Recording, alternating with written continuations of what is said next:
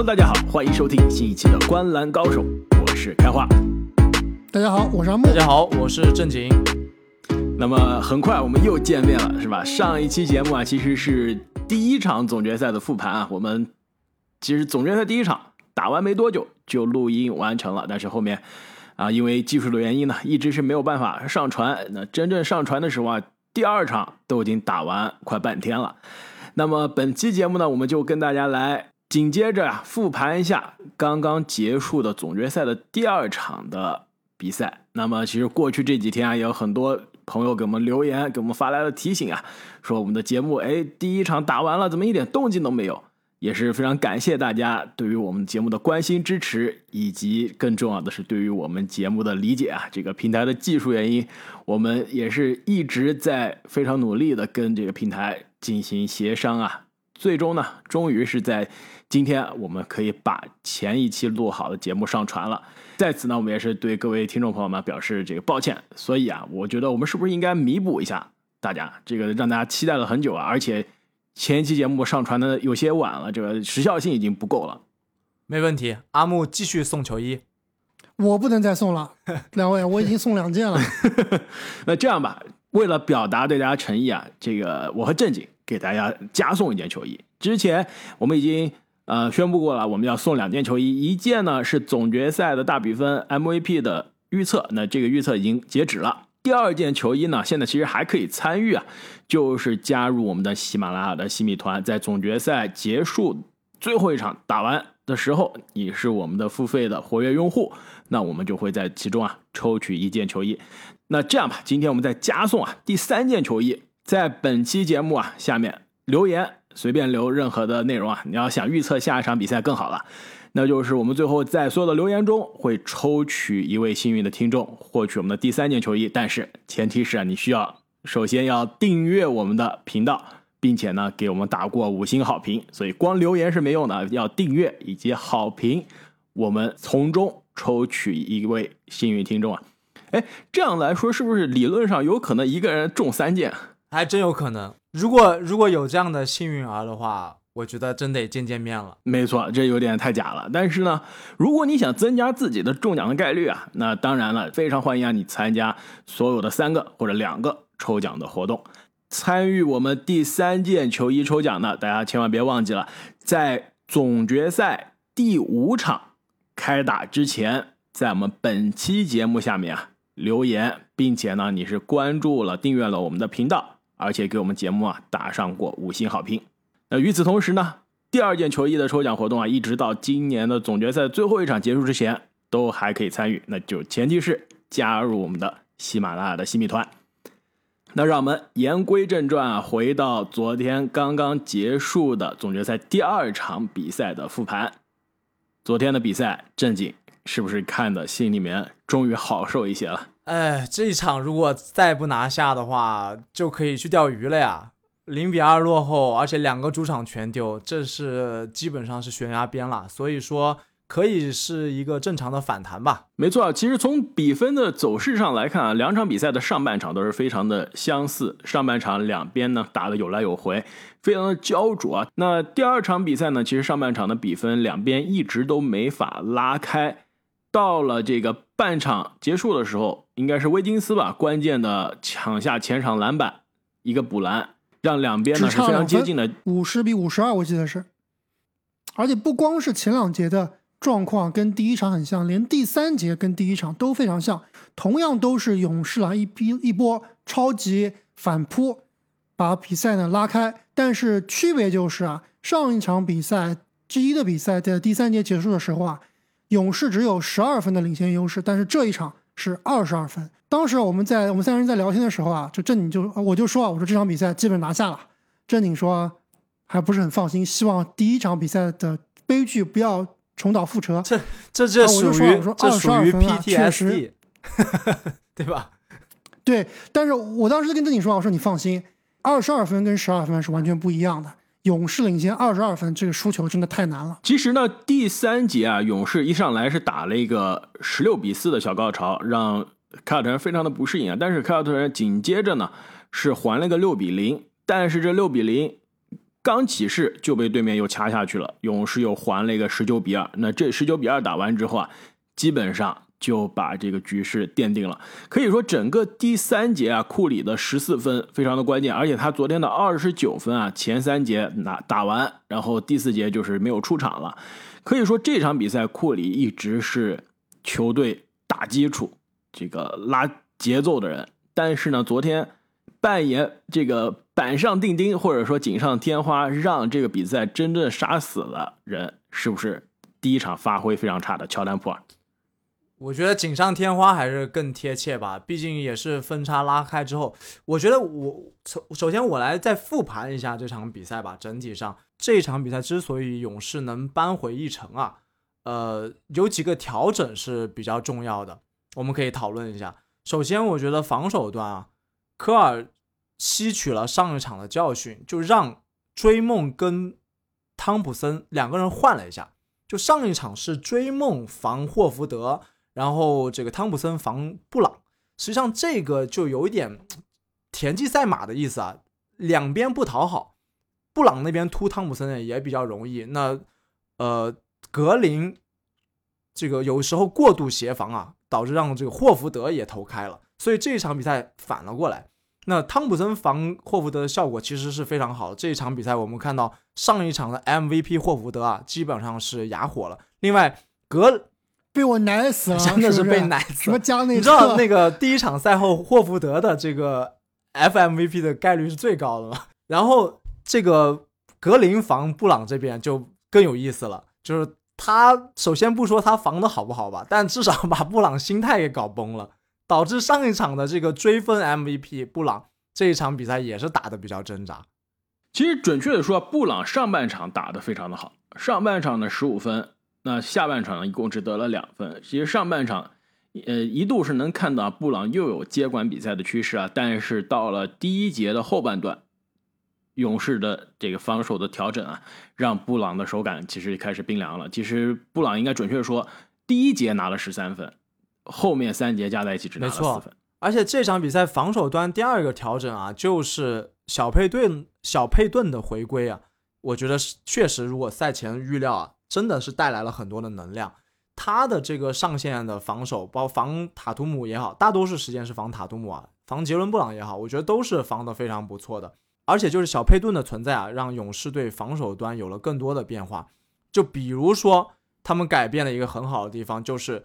让塔图姆和杰伦布朗啊突破到更深的这个位置，再进行夹击，这样呢就导致勇士队的轮转有了更多的时间，而且他们到了更深的这个靠近底线的地方，把球传出来也很更加难传了。这样也就导致其他的队员投三分啊没有像第一场这么大的空位了。所以说，我觉得这个防守端的改变是勇士这一场啊能够扳回来一个很重要的因素。另外，防守端我觉得还是要再夸一夸库里啊。第三节的那一波一波流大转换，其实与其说是来自于几个不讲理的投篮，还不如说是三次凯尔特人这边试图打库里啊，试图消耗库里，被库里单防下来了，连续三个回合，然后这边转头过去就是一个进球，所以分差是这么拉开的。所以库里在第三节的表现啊，我觉得是非常值得夸奖的。我觉得这场比赛其实库里的表现虽然说得分啊不如第一场，但是我觉得总体表现是远优于第一场的。其实他对于整场比赛的把控啊，特别是这个格林，其实在赛后也说了，说这个勇士的进攻啊都是围绕库里来打造的，哪怕是当年杜兰特在的时候啊，这个体系啊进攻体系还是围绕库里的打造的。其实这场比赛就是库里，首先凯尔特人这边我也不知道为什么会还是犯同样的错误啊。确实，库里投了很多不讲理的三分球，但是有好几个三分球啊，一样的都是挡拆以后啊，就防 drop，就就他挡拆人往下防，很轻松让库里一个挡拆之后的一个空位三分球，而且库里这个，而且库里这个出手速度是非常的快，所以你稍稍一这个疏忽，这个就是个空位三分球。这点我其实对凯尔特人的防守是不太理解的，但是。总体来说，库里的发挥是非常优秀的，包括他的串联，包括其实，在比如说打对面换位打对面的霍福德的时候啊，能够依依靠自己的这个控球灵活性以及篮下突破，能够在这个内线造成杀伤，包括能够在这个突破之后分球找到空当的队友。所以这场比赛的 MVP，我觉得毫无疑问是库里的。而且刚刚开花说这个乔丹普尔是板上钉钉啊，其实我也是同比较同一阵营的。这场比赛并不是说最后用乔丹普尔杀死比赛，而是第三节这个库里的啊一系列的发挥。的确，那肯定库里的功劳最大，全场正负值第一名，二十四分，正二十四，然后全场的得分最高，二十九分，三节打卡二十九分，这是毫无疑问的。而且呢，第一节、第三节全部打满。之所以我说乔丹普尔是最后的杀死比赛，就是因为第三节最后的两个不讲理的三分球，特别是最后的超远那个真的是运气成分太大了。那球不管是什么成分进了之后，凯尔特人真的整个气势没了。就勇士这边已经是完全手感烫的是这热的要发烫啊！而且那球进了之后啊，库里也是这假装是乔丹普尔的迷弟啊，跟着乔丹普尔后面。走，那球进了之后，真的凯尔特人的气势完全不一样了，跟上一场进入到第四节啊，落后进入到第四节，还有进反扑啊，是完全不一样的节奏。其实乔丹普尔最让我惊讶的是他的信心啊！就上一场总决赛这么重要的比赛发挥不佳之后，他这场比赛还是勇于出手，敢于做动作，而且敢于出手这种非常夸张的超远三分啊！我觉得他的信心确实是。对，但是不得不说，他这个几个超远三分的背景啊，其实是勇士已经打的顺风顺水了，已经拉开比分了。所以他当时这几个球如果投不进，他的压力也不是很大的。其实说到这个信心啊，我觉得小佩顿也值得鼓励一下，毕竟刚刚是在西部的半决赛骨折受伤了，现在总决赛第二场就回来了，而且呢，在场上防守非常的卖力，不用说了，而且空位三分球、底角三分球也能投，也能进。他的这个火线复出啊，我觉得是非常关键的。相比之下，其实像凯尔特人那边，这个伤病，这罗威第一场感觉状态还很好，是吧？这第二场明显受到伤病的困扰啊，这下半场打了一半还受伤了，被斯马特自己人撞了一下。而且他的这个受伤，我觉得对他最引以成名的这个协防啊、横移啊，真的影响还挺大的。没错啊，那既然我们聊到凯尔特人这边啊，还来复盘一下。凯尔特人昨天晚上的这场比赛，可以说，呃，首先我们来讲一下球队的当家老大吧，这个联盟前五的塔图姆啊，这这场看完之后，我真的也有点怀疑了，这是不是真的前五？怎么说呢？第一场比赛，塔图姆出了名的得分没有助攻多，但是在场上的贡献，对于球队赢球的贡献是肉眼可见的，十三个助攻盘活了全队，而且全队。上一场四十一次的三分球出手啊，大多数是空位三分，很明显球队的进攻是更流畅的。这场比赛呢，三分球的出手不少，应该是三十七次吧，但是很明显出手的质量没有那么高了。那塔图姆呢，很明显在得分上更加有侵略性，而且呢，上半场的这个手感也是非常的好，很多后撤步不讲理的三分球啊，真的以为是科比在打球啊，有些球这种干拔后仰非常帅。没错，但是呢，强确实很强，但是帅正经我不太同意。真的吗？跟科比比帅还是差那你不可能跟美如画比啊。但是呢，这个策动上啊，很明显是没有前几场做得好啊。这一场塔图姆的三个助攻是今年他的季后赛二十场比赛最少的一场，而且今年塔图姆二十场季后赛啊，只有六场比赛助攻是在五个以下的。你们猜这六场比赛，凯尔特人赢了几场？一场，输了五场。没错，六场比赛输了五场。所以，其实从第一轮第一场还没打之前，我就说了，整个系列赛 X 因素，我要看的就是塔图姆的助攻能不能超过五个。那现在看来，这真的就是凯尔特人赢球和输球的这个分水岭。塔图姆无论你得分好还是不好，只要你能带动全队、盘活全队。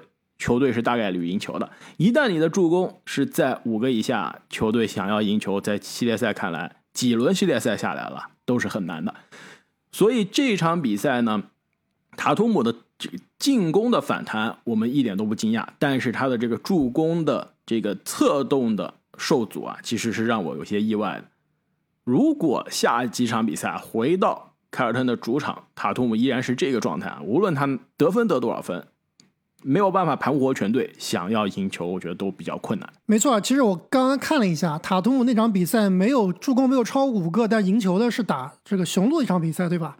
当时塔图姆是得分得了四十六分，所以你得分得四十六分，确实能够弥补你助攻方面的这个减少。而且那场比赛你看了一下，塔图姆没助攻没关系啊，有人有助攻呀。司马刚那场比赛七个助攻。所以凯尔特人这支球队现在之所以啊让塔图姆打这个，啊组织啊，让塔图姆去撕开防线做 playmaker 啊，就是因为他们这个缺少组织后卫。但是有的情况下，他们的组织后卫能开窍的情况下，这个塔图姆的组织的压力就会变小。但是这场比赛呢，就是 G 二啊，看了一下，塔图姆虽然助攻少，司马刚四个助攻，四个失误。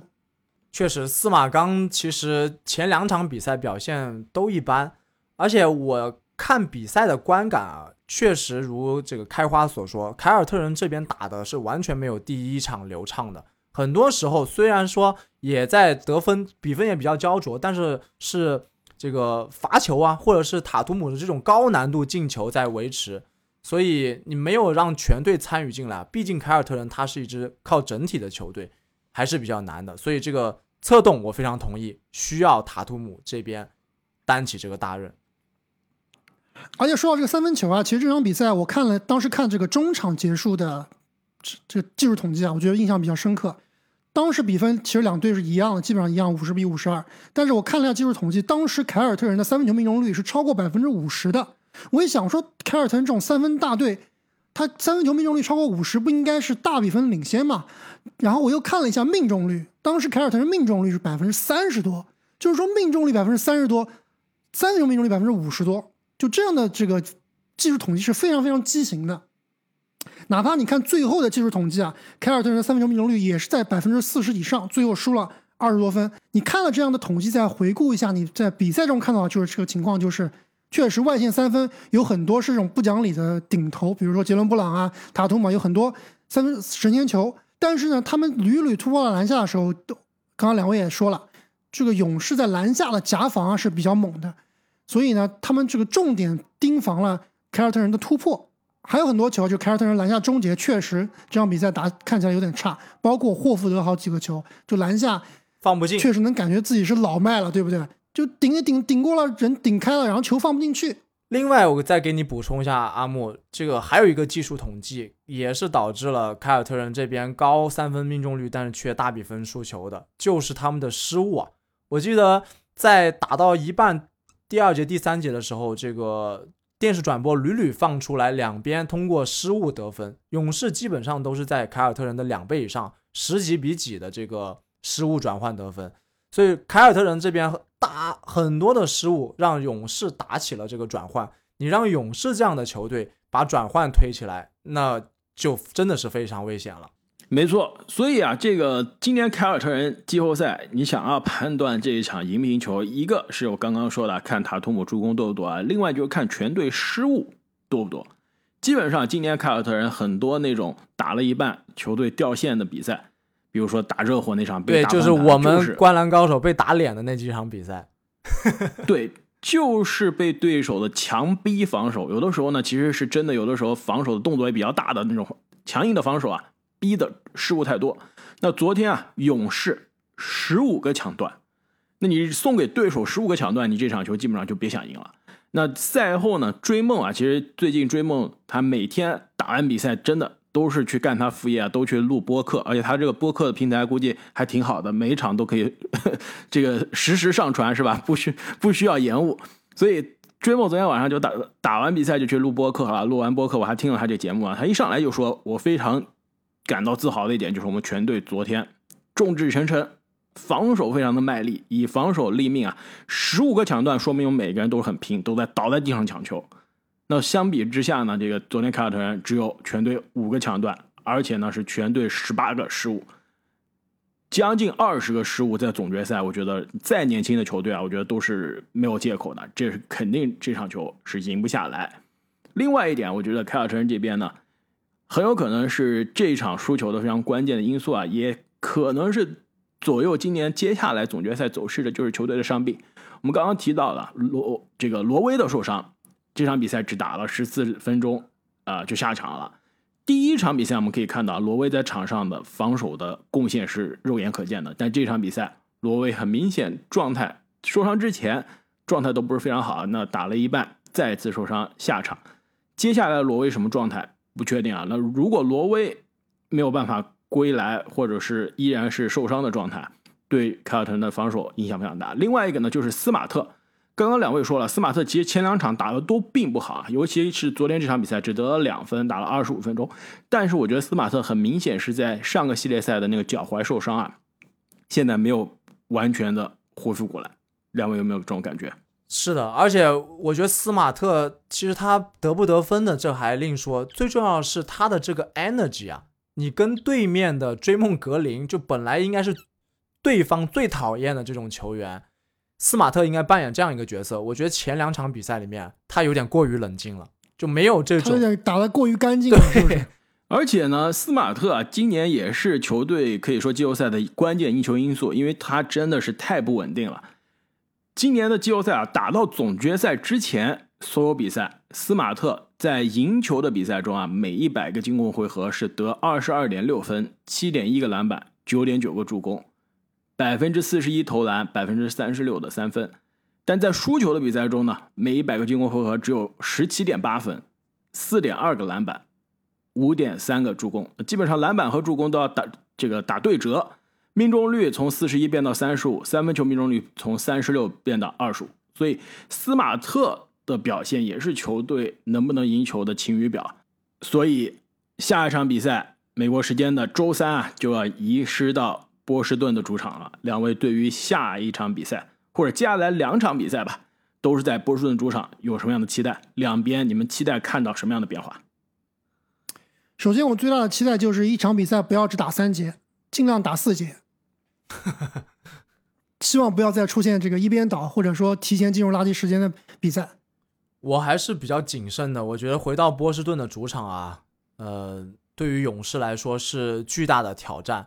而且我说实话，第二场的主场还是有一点主场哨的。对于勇士来说，尤其是追梦啊，这第二个跟杰伦布朗的那个，应该是双方都给技术犯规的。那这样追梦就下去了。但后面他的防守啊，各方面就无法帮助勇士队了。所以其实我我还想采访一下你们俩，作为非勇士球迷，作为这个所谓中卫中立球迷，对不对？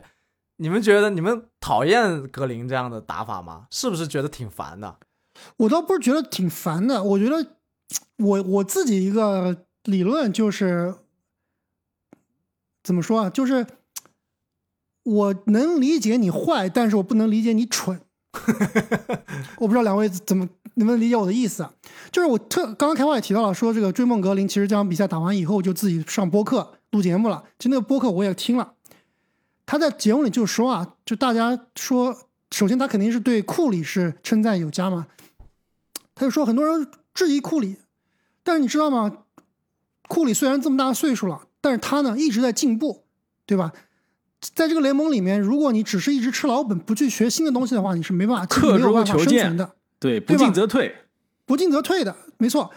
那这库里确实能感觉到他的大局观啊，他的这个技术啊，打法特别合理。但我突然想想，格林，你的进步在哪里啊？你有什么进步？就我感觉格林啊，年龄也增长了，对吧？这个应该是打球更合理、更成熟，特别是对于自己的情绪控制，应该比之前要好一些的。但是这场比赛看起来，很多情况下感觉他还是一个愣头青的感觉。真的有的时候说他是双刃剑啊，一点都没错。很多时候这个有些不必要的动作，你像跟杰伦布朗两个人倒在地上，非要把腿翘到别人头上去，已经有一个技术犯规了，他不知道吗？呃还要搞这种边缘性的试探的动作，真的是像阿木说的有点蠢。我们我们自己的都觉得，哎，其实我跟两位的观点不是特别一样，我觉得追梦昨天这样，相对甚至比较夸张的这种身体的接触啊、小动作啊，是故意的，他就是要跟你搞这肯定是故意，就是要把搞对面。惹毛。对，其实我觉得他目的达到了呀，像格威啊，像杰伦布朗啊，他目的达到了，主要是因为他碰到一个好裁判，碰到一个懂情理的裁判，真的。你要碰到一个愣头青裁判，或者说比较执拗的裁判，他就被罚下了呀。对，对我觉得球很我觉得你明显是很容易就是一个双方都是吃替的。你可以搞对面心态，但是你不能把自己置于就君子不立于危墙之下，对吧？哎，但是问题是这样我们能看出来，昨天裁判吹罚的尺度比较松，追梦看不出来吗？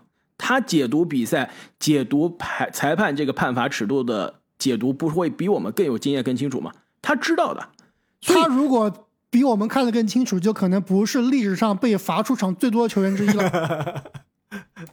这个他这样的打法肯定是有风险的，但他昨天肯定是一上来我跟你搞大的动作，对吧？跟你搞更多的身体接触，就看看今天裁判吹还是不吹，不吹那就更好，我就这么防，吹了我在改变，对吧？其实热火和凯尔特人的那个系列赛也是啊，上来都是给你搞这种是的直接拉着手抢球的这种，裁判的那一个系列赛很多场比赛呢也是比较松，就看你们自己自己去球员去解决问题。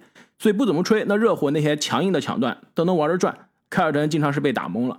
那勇士这场，我估计第一场输了之后，追梦肯定在更衣室发火了，说我们要上身身体对抗了，强硬一些。裁判如果吹的体毛哨比较多，那我们再收敛；不吹的话，我们就跟他这样搞，对面心态肯定崩。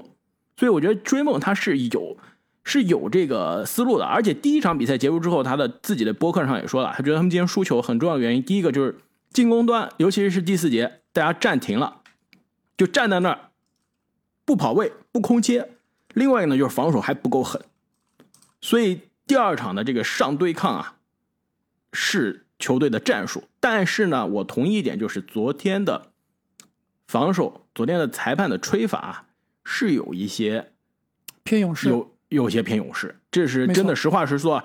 几个球，但是主场嘛，你肯定要偏一些的。这个是不是我们第一次看了，对？几个球啊，一个就是格威和追梦的那一球，就是追梦应该是第一个技术犯规之前的那一球，基本上就是格威站的好好的，追梦直接拱到格威的腋下，然后两个人倒了，格威都没有动的。还有一球我记得特别明显，就是一个库里的挡拆啊，当时是这个怀特防的，那怀特挡拆之后，其实想上位去扑库里库里啊，但是追梦就推推推推推把他推走了，像推土机一样的，然后库里一个三分球。其实正照理来说，这些比赛你要是放到波士顿的主场，可能就是进攻犯规了。对，还有包括小佩顿上篮那一球啊，杰伦布朗就从后面跟防，基本上是没有碰到小佩顿啊，最后佩顿对，那球杰伦他赛后也说了，说那球把他心态搞崩了。没错我，觉得杰伦就是杰伦其实属于脾气还挺不错的球员啊，感觉 上一场比赛真的是心态被搞崩了。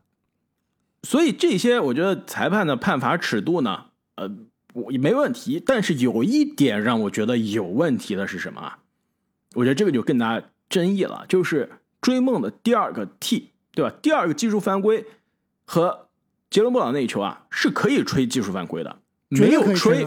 然后呢，当时如果吹技术犯规是一点争议都没有的。没错，ESPN 的这个解说，这 ABC 的解说啊，当时是找了这个专门的前这个 NBA 的这个裁判，对吧？找了专业的这个裁判问这球该不该吹技术犯规，然后问还问了这位裁判，就是说你吹技术犯规会不会考虑这个球员之前有没有一个技术犯规了，这球会不会把他罚下场？